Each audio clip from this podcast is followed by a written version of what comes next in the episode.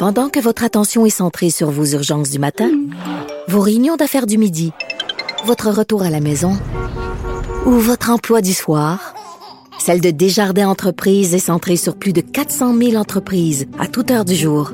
Grâce à notre connaissance des secteurs d'activité et à notre accompagnement spécialisé, nous aidons les entrepreneurs à relever chaque défi pour qu'ils puissent rester centrés sur ce qui compte, le développement de leur entreprise.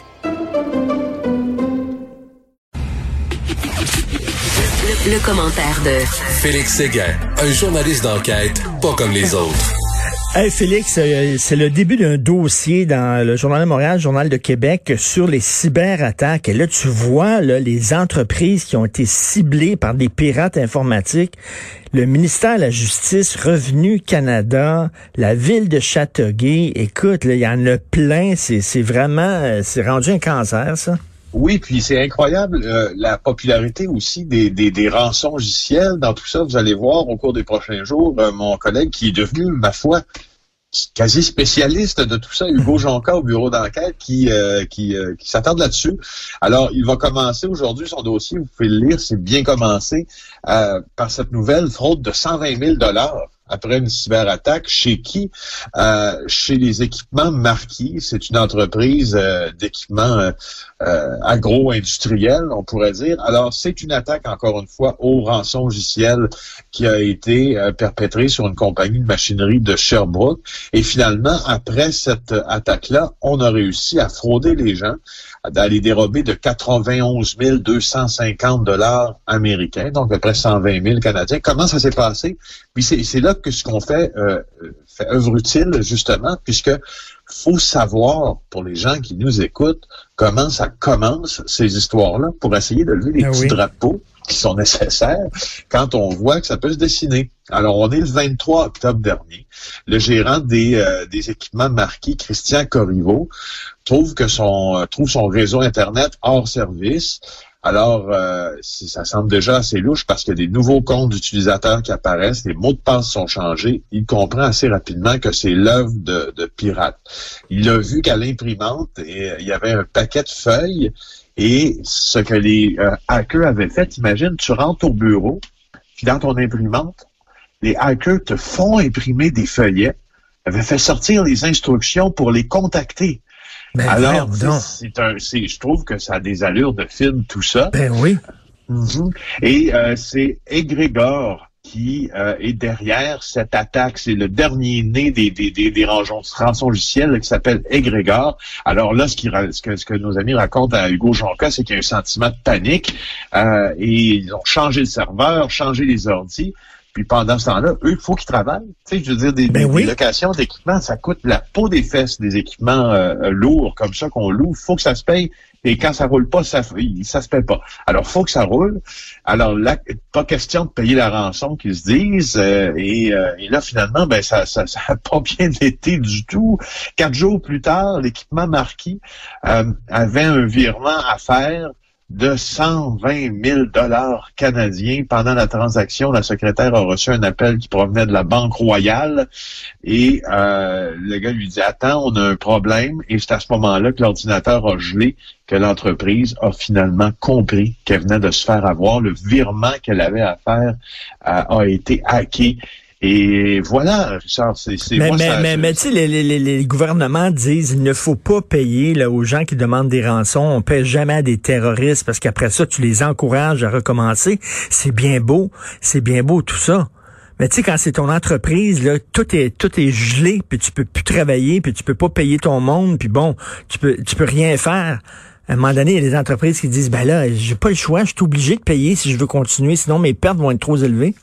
Ben, justement, justement, il, il, y a aussi euh, la, la, la, des, des, des, MRC, tu te rappelles dans le passé, qui ont dû payer des rançons parce qu'à un moment donné aussi, si euh, si on est en train de, euh, de, de, de, s'emparer des données personnelles de tes concitoyens que tu dois protéger, tu sais, des fois, il n'y a pas une bonne, de bonne sortie de crise. Euh, la réserve, euh, il faut que je te raconte, la réserve Huron de Wendake a aussi été piratée. Et je voulais juste te dire que moi, j'avais pensé à un titre dans le journal de Montréal pour ça qui n'est jamais arrivé. C'était Wendake. Wen Oh, oh, oh, oh, oh, oh. Mais ça a l'air que c'est pas arrivé. Ah, vais juste Écoute, dire ça parce que quand- écoute. moi, j'avais ça, je suis, un- je suis moi-même un bon public pour mes propres jokes. Ah, moi, moi, j'a- j'adore les, les, les jeux de mots dans les titres. là. Moi, je, suis extrêmement bon public euh, là-dessus, certainement. Écoute, euh, dans, dans les dans les organismes qui ont été visés, là, bon, il y a des entreprises, il y a des ministères, on le sait, des jardins, puis tout ça. Dans la rue, des pirates ont utilisé le- un, un- un range- un- un logiciel russe pour attaquer un organisme d'aide aux sans-abri. Ils ont dû payer une rançon. Christy, c'est de l'argent qui va pour des gens qui sont dans la rue, les plus miséreux de notre société. Ben, Christy, ils ont été victimes d'une euh, pirate informatique. Ils ont dû payer.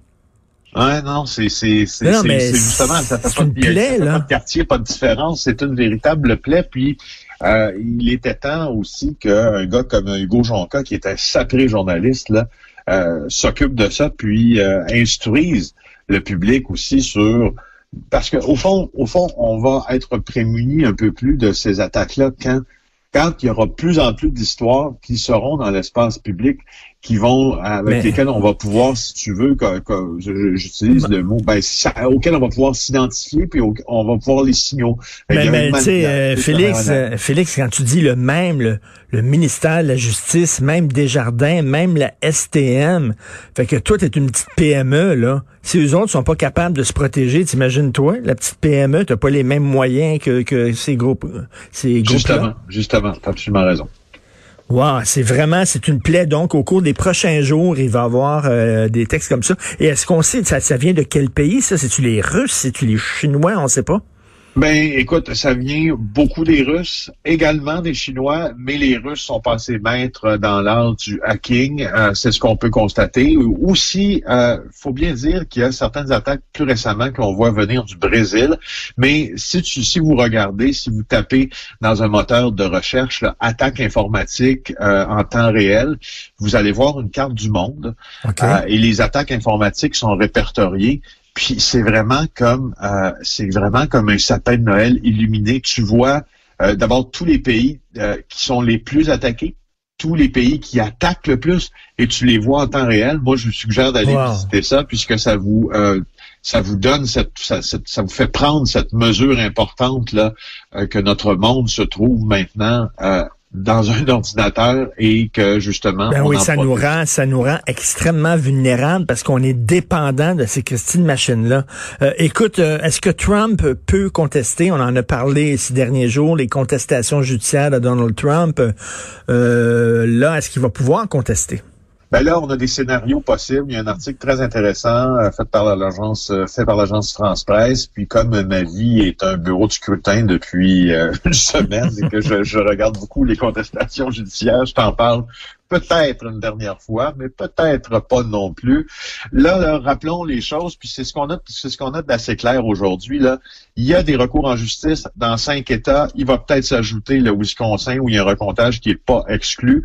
Ça va pas changer l'issue du scrutin. Ça, on le sait. La question qu'on se demande, c'est jusqu'à quand peut durer la contestation des résultats? Et c'est probablement la question la plus importante, huit jours après l'élection américaine.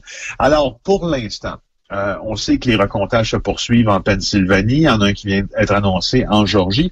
Mais chaque État a une date limite pour les responsables d'élection et doivent avoir certifié le résultat. Donc, ils doivent avoir dit, ici, on a tant de votes pour un, tant de votes pour l'autre. Exemple, la Georgie, c'est le 20 novembre, Pennsylvanie, 23, Arizona, le 30. De toute façon, la véritable date butoir, tu te rappelles celle qui avait été utilisée en Floride à l'élection présidentielle de 2000 qui opposait George W. Bush à Al Gore, c'est le 14 décembre. Le 14 décembre, là, euh, les, grands électeurs, si tu veux, chaque État doivent être réunis pour formellement voter pour l'un ou pour l'autre des candidats, euh, qui c'est un vote qui, qui, est dicté par la majorité populaire, no- notamment. Alors, tu sais, le 14 décembre, ce sera en principe terminé ce faux suspense-là, parce qu'on connaît déjà le résultat Oui. d'élection. Par contre, il y a quand même certaines craintes euh, et la seule crainte présentement, c'est que les États à majorité euh, euh, républicain puissent envoyer des grands électeurs républicains plutôt que respecter le vote populaire dans leur État et puis venir un peu, si tu veux, pirater cette élection-là. C'est ce qui fait le plus peur aux experts, mais pour l'instant, euh, bon, il n'y a, pas de signe que ce soit en train de se faire. Hmm. Euh, et, voilà, je voulais t'informer ah non, écoute, c'est vraiment le foutu bordel. Il s'entête, il s'accroche. Écoute, en, petite parenthèse, en terminant, euh, je vais te faire sourire. J'imagine que tu es une bonne fourchette, toi. Oui. Tu aimes bien les plaisirs de la chair. Alors, écoute, il y a une entreprise, si tu as le goût, de te payer. Tiens, c'est la, c'est l'anniversaire de ma, de ma blonde aujourd'hui. Je veux y payer un bon petit repas. Alors, l'entreprise Fleury Michaud, Michon. Fleury Michon, c'est une entreprise basée à Rigaud. C'est une usine de repas dans les avions.